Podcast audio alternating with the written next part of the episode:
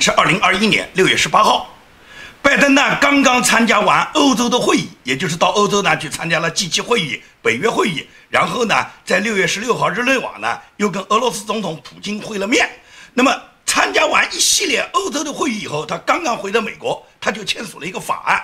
这个法案是什么呢？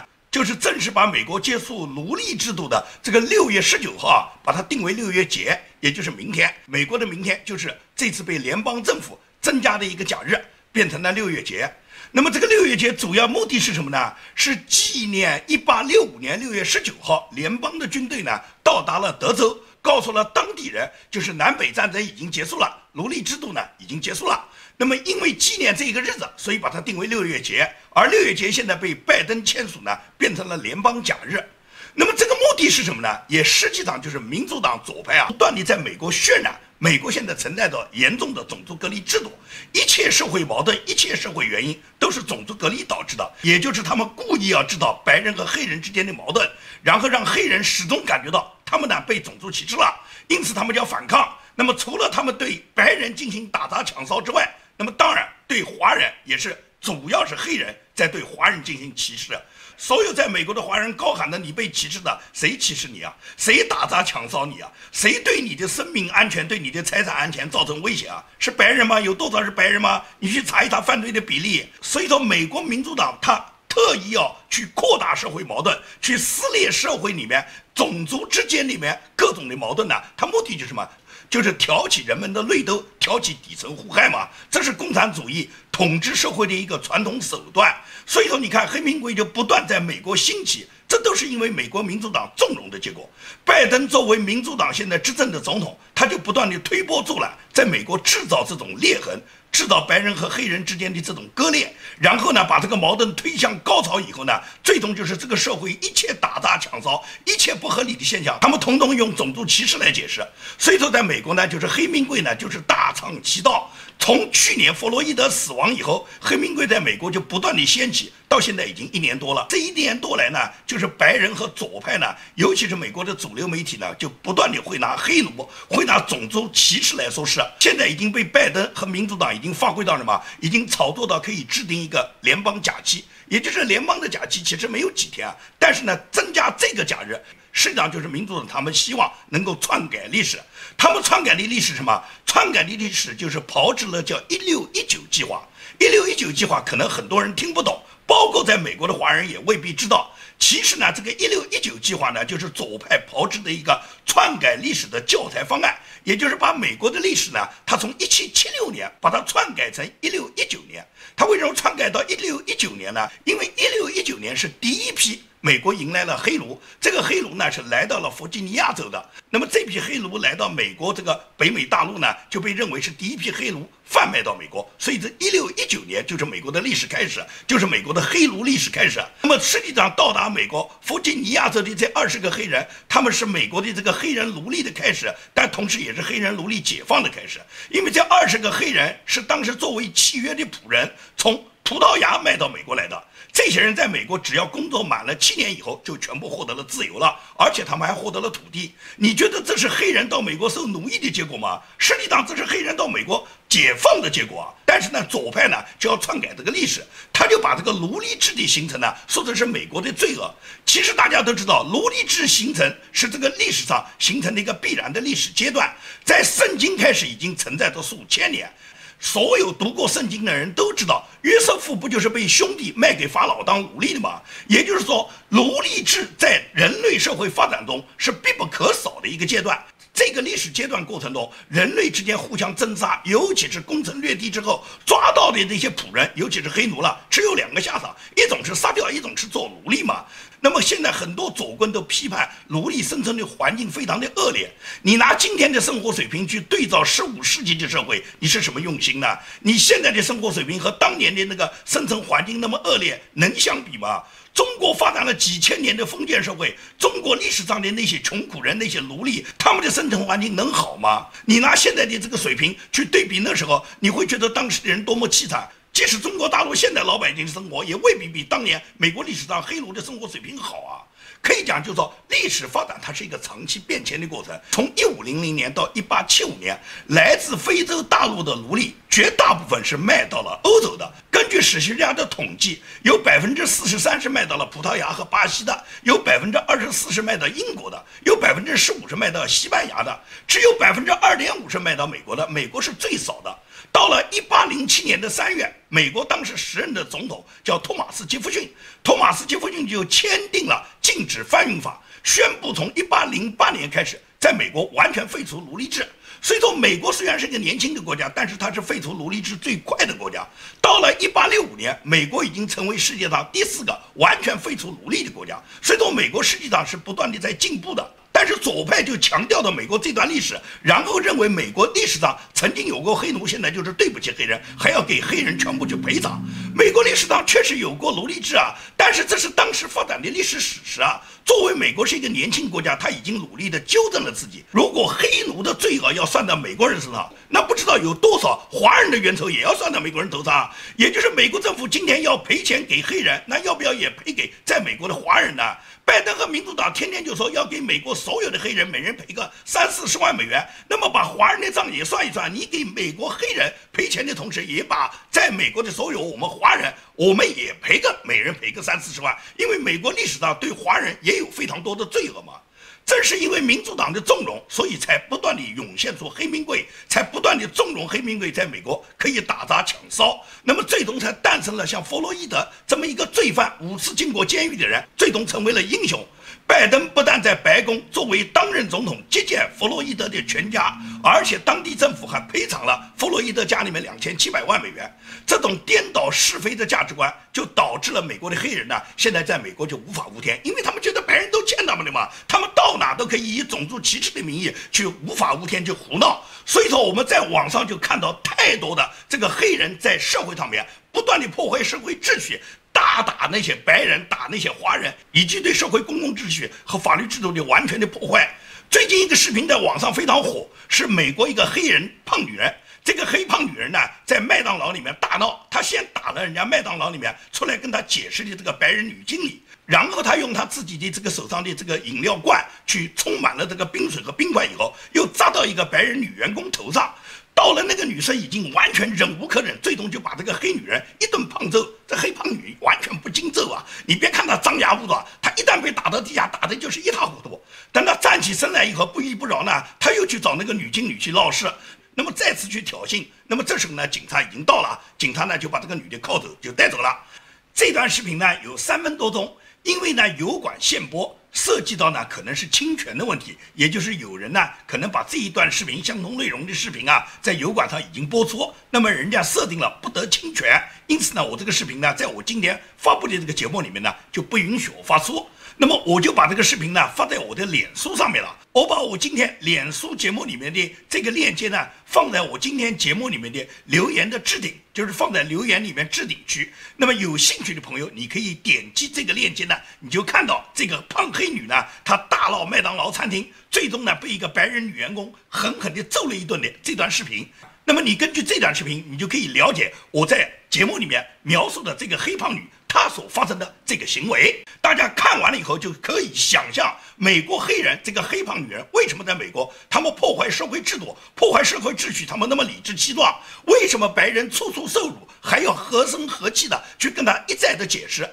警察到了以后，警察也不过去把这个黑女人带走。这个黑女人到了警察局以后，做完笔录就回家了。因为美国有保释制度，不要说这个黑女人不一定给她定罪啊，即使给她定罪也可以保释啊。加州保释是不要一分钱的，也就是比这个罪行严重的多的人都可以马上办理保释，当天就出狱了。他们坐牢没风险啊，他们犯罪没有制约啊，所以说他们在美国就可以无法无天嘛。美国为什么会堕落成这样？美国的制度现在受到严重的挑战，这个挑战的根源在哪你认为都是黑人的问题吗？实际上都是白人纵容的，都是左派纵容的，都是民主党的高层，包括拜登、希拉里、奥巴马、Nancy Pelosi 他们在背后的支持，才形成了美国有不断的黑名贵的组织，在美国可以大肆的制造。各种打砸抢烧的行为，才有不断的个案，不断的黑人可以冒犯法律，在各种餐厅啊、商场啊偷盗啊、打骂这种现象，在美国现在已经非常非常的多，各个州每天都在出现，更何况还有大量的刑事案件，也就是很多烧杀抢掠的事件，这个在美国都在发生，就是如此严重的情况。中共呢，现在不断的在中国呢，要大量的引进黑人。你觉得中共不知道美国的黑人在美国闹事，在美国搞黑名贵，在美国无法无天吗？都知道。但是为什么他们还要引进黑人呢？因为中共恰好是看到了这个机会，他们就要在中国不断的培养黑人，把黑人拉到中国来以后呢，给他们进行洗脑，进行共产主义思想教育，让这些人全部学会汉语。他们被中共洗脑以后，他们认为黑人脑子傻，跟中国人一样啊，都是渔民啊，很快就可以把黑人洗脑成跟中国一样的小粉红嘛。当大量的这个黑小粉红在中国完全产生以后，这批黑人是会被中国派到美国去的。他们派到美国来，他们就可以搞乱美国的社会，加入美国的黑名贵，摧垮美国的制度嘛。这些人是黑人嘛？他们在美国，他们享受种族主义保护的政策嘛？所以他们到美国无法无天，做什么事都可以。最终他们颠覆了美国的制度，这都是共产党。长期布局的一个结果，要不共产党为什么要大量的从非洲引进黑人到中国，给他们很高的待遇啊？大学里面要给他们每年二十万啊！山东大学三个女生是标配啊！更何况还有很多黑人在中国大量的触犯刑事犯罪，强奸啊、抢劫啊，在中国有的是啊！这两天宁波就发生了一个宁波工学院的一个美国黑人外教，最终奸杀了这个学校里面一个大三的女学生，把他奸杀就奸杀了哇！也就是公安局出一个通报吧，最终家里面的人赶到学校以后。派出所仅仅是告诉家人把学费退完，你学校没责任。然后这件事你刑事起诉吧，那个凶手已经抓了啊，然后等待审判结果就完了哇，你女儿杀了就杀了哇，这都是中共纵容黑人在中国他不断的延伸和滋生事情的结果。现在这个黑人的比例，就是黑人在中国出生的比例，已经远远高于中国本地人了。根据广州的统计，也就是广州幼儿园里面绝大部分是黑孩子。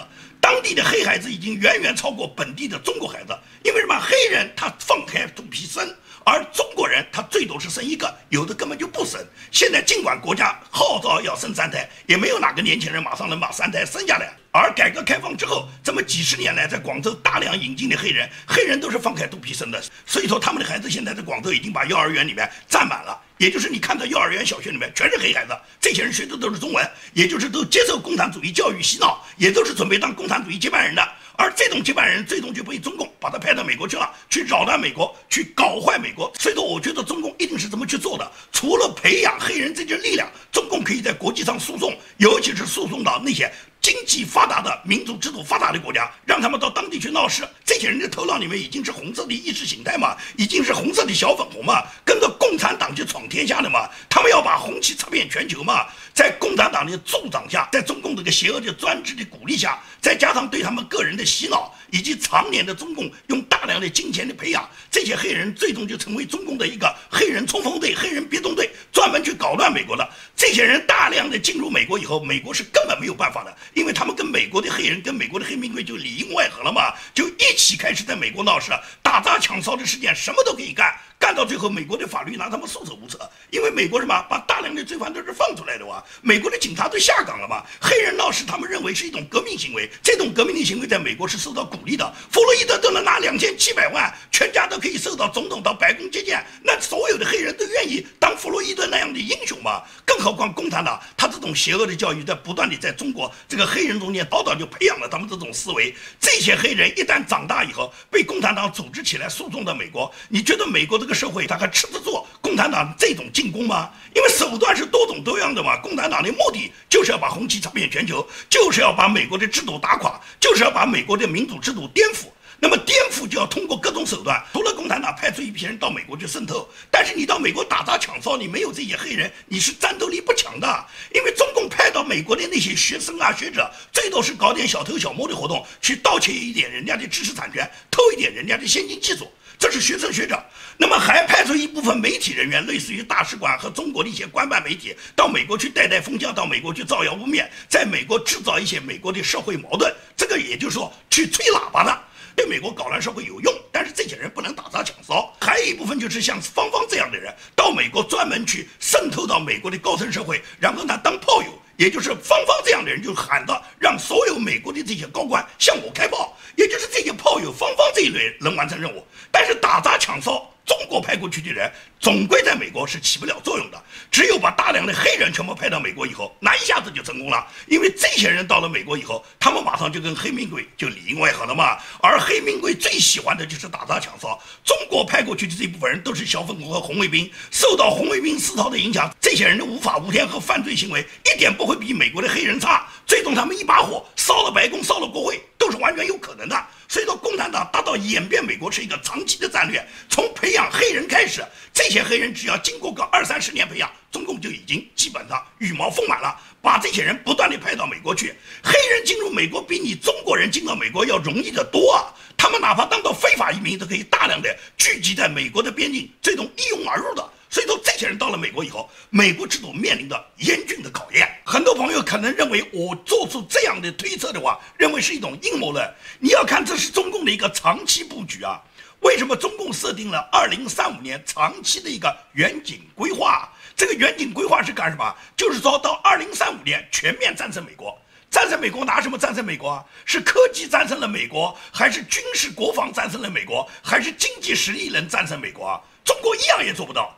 但是可以从文化制度上摧毁美国，可以从制度上去颠覆美国。所以，中共的二零三五年远景规划战胜美国，实际上就是准备通过一个长期规划，从制度上去颠覆美国。制度上颠覆美国，中共已经做了四十年啊。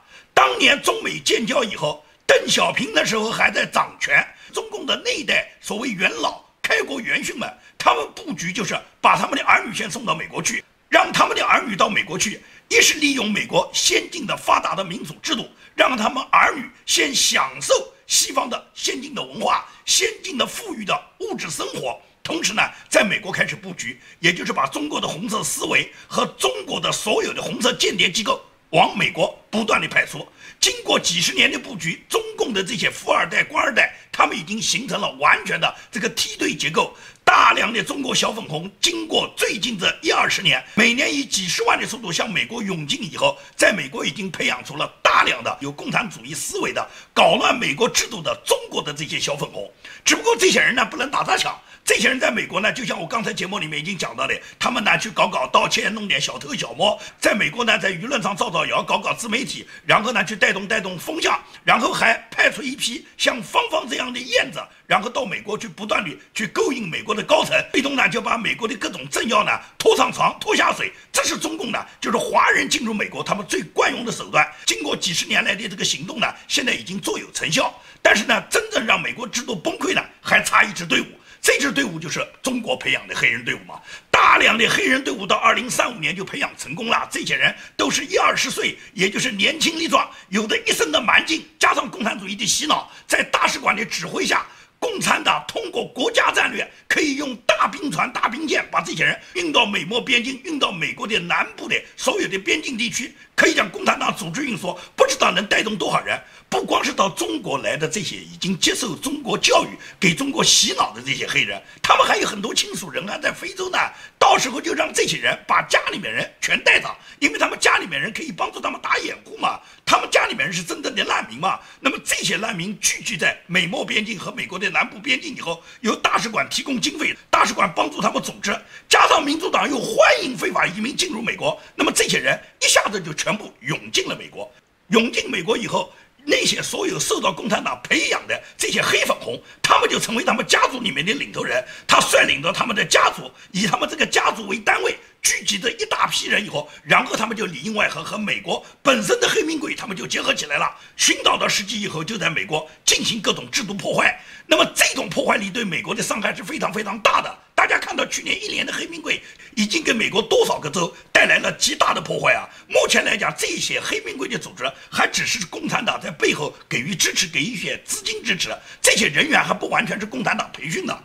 但是从中国大陆里面培训的黑人，那就对不起了，那完全是毛泽东思想宣传队啊，是习近平全球人类命运共同体的冲锋团啊！这些人每一个人都是他们家族，包括他们非洲老家里面。所有家族的领头人，这些人聚集在一起后，然后听命于大使馆，大使馆提供经费，提供他们足够的物质保障，然后这些人到美国就可以捞事了吗？那么也就是到二零三五年，美国如果要垮，就是美国的制度垮，美国的思想根基垮，美国的社会制度由于左派纵容黑名贵，纵容黑人。在美国破坏法律，在美国可以形成打砸抢的局面，那么中共就派出他领导的和他洗脑的以及他培训的这些黑人大量的进入美国以后，你觉得美国还能够存在吗？所以说这根本就不是什么阴谋论，这实际上就是共产党正在布局的一个战略。而这个战略现在在民主党这边就很奏效嘛？你们他们看错，民主党现在对黑人就是纵容的嘛？要不拜登为什么去安排一个专门黑奴的一个六月节啊？拜登他不知道这个黑人对美国社会是有害的嘛？他知道有害，但是政治正确有害我们要鼓励。拜登自己在接受媒体采访时候，他专门谈到他在白宫接待弗洛伊德他们全家的时候，弗洛伊德的女儿是准备坐到他的腿上的。他吓了一跳，他都不能让他女儿坐在他腿上，因为否则他老婆都会杀了他。所以说，拜登他自己心里面都知道，弗洛伊德一家不是这么好东西，不是那么好对付的。进到白宫，弗洛伊德的女儿都准备坐到拜登的腿上的。拜登这个时候他不要考虑，他这种形象如果一旦出现的话，他这个美国总统还怎么办啊？所以说，拜登怕的，拜登知道这些人是个什么货色，但明知道是这种货色，为什么拜登还要积极鼓励他们呢？这就是美国民主党的政治正确嘛？而这种政治正确，最终就是对美国产生极大的伤害。拜登他参加欧洲会议，在欧洲会议上号召着所有 G 七啦、欧盟啦，又参加美欧会议了，包括跟普京见面了，都是不断的什么？不断的要求对中国进行核围制裁打击。他这边喊的制裁打击，那边他刚刚回到白宫，马上就向中国喊话了啊，马上准备跟习近平见面了啊。也就是你看拜登，他所有的这些布局啊，实际上就是为了自己增加砝码的。他根本就不是要围剿中共，他是摆出要围剿中共的阵势，然后跟习近平谈话，然后跟习近平讨价还价。所以拜登刚刚回到华盛顿，白宫的国安顾问沙利文马上就透露。拜登和习近平打算在今年十月份 G20 峰会上面，他们可能在这个时候见面是最佳、最合理的时间。那一切就是为了跟习近平见面哦。那 G7 不是刚刚谈了要合围中共吗？结果拜登是玩了个围而不打。原来 G7 的合围方案，包括欧盟的合围方案，美俄首脑见面对中共遏制的方案，不过就是拜登想跟习近平讨价还价的砝码。如果是真的搞事儿，就不可能跟习近平谈嘛，一谈就黄的嘛，这是川普总统得出来的经验教训嘛。川普后来和蓬佩奥完全就是关上了跟中国谈判的大门，中国没有任何一个级别跟美国还能有谈判，美国是一律不谈。也就是川普知道对中共啊就不需要谈了，没什么东西好谈，谈的任何东西他们都不会兑现，对他们就是什么要冷处理，也就是一心为打，根本就不理睬他们。而习近平呢，说句实话，心里面慌得不得了。习近平都准备躺平了，他觉得他往地下一躺，跟你欧洲也不联系，跟你澳洲也不联系，跟跟你美日加都不联系，我们跟你们什么贸易都不发展，老子躺平的话，最终习近平认为。过不了一年半载，拜登啊、默克尔、小土豆啊、马克龙可能都来求他，因为什么？离开了中国这个世界没办法搞啊。习近平总是这样想啊，他认为他是世界上中心啊，是世界上的老大。他虽然没参加 G7，但是他指挥着 G7，他影影响着 G7 的所有重大举动啊。这是习近平的新华社帮他吹的哇。那么习近平你躺平啊？当然了，G7 这些领导人没有什么好货色，我们都知道。他们呢，真的是习近平如果真躺平啊，他们真的是会去喊习近平，的会去拉习近平。你以为他们真心的围堵中国？你觉得拜登、默克尔、马克龙这些人，他们真的会围堵中共吗？小姐叫的声音高吗？不就是为了弄一个好价钱吗？你看到他们围堵声音那么高，那是为了他们多一点的讨价还价的砝码啊。那拜登动不动讲跟习近平不是老朋友，不是老朋友不能见面，仅仅是商业利益，究竟是商业利益还是你拜登的家族利益啊？你那么着急跟习近平见面干什么呢？拜登这边刚刚回到美国，马上就有记者问他，说是想问他几个国内的问题。结果拜登说什么？他没办法回答国内的问题。Since you're now heading home, can I just ask you briefly about two domestic issues?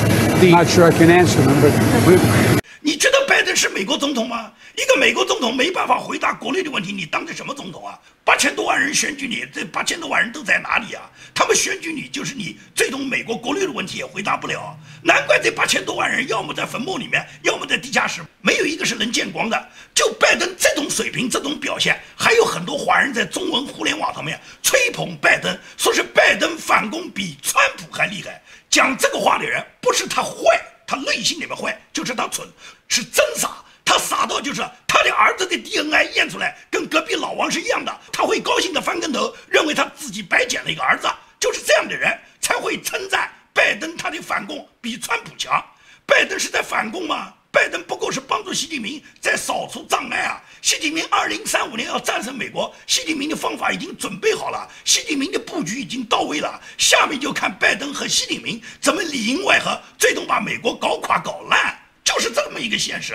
到了这时候你还认不清吗？所以说，在美国也好，在中国也好，黑人之所以有特权，那就是因为什么？那是因为拜登和习近平纵容的，而拜登的纵容是为了政治正确，习近平的纵容是为了搞垮美国。如果我这个判断不正确，或者我这个判断你认为是阴谋论，那么你就经过检验，你看再过几年以后，会不会这种现象和我所谈的这件事的事实正在发生？好。今天的节目就跟大家讲到这里，谢谢大家。